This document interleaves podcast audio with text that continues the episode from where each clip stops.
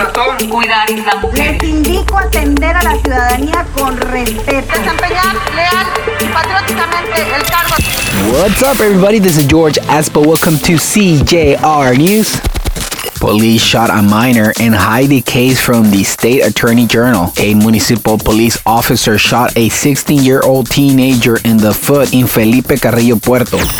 Secretary of Communication and Transportation invests in Quintana Roo but neglects rural roads. At the peninsular level, the entity ranks second in investment. Yucatan is the one that received the least resources.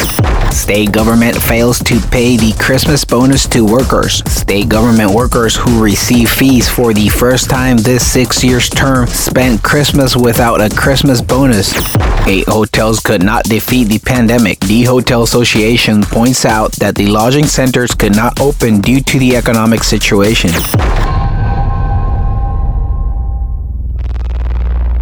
Thank you for listening, CJR News. This is George Espo. You can find me on YouTube at CJR News. Don't forget to subscribe to our podcast on Google, Spotify, and Apple. Thank you and goodbye.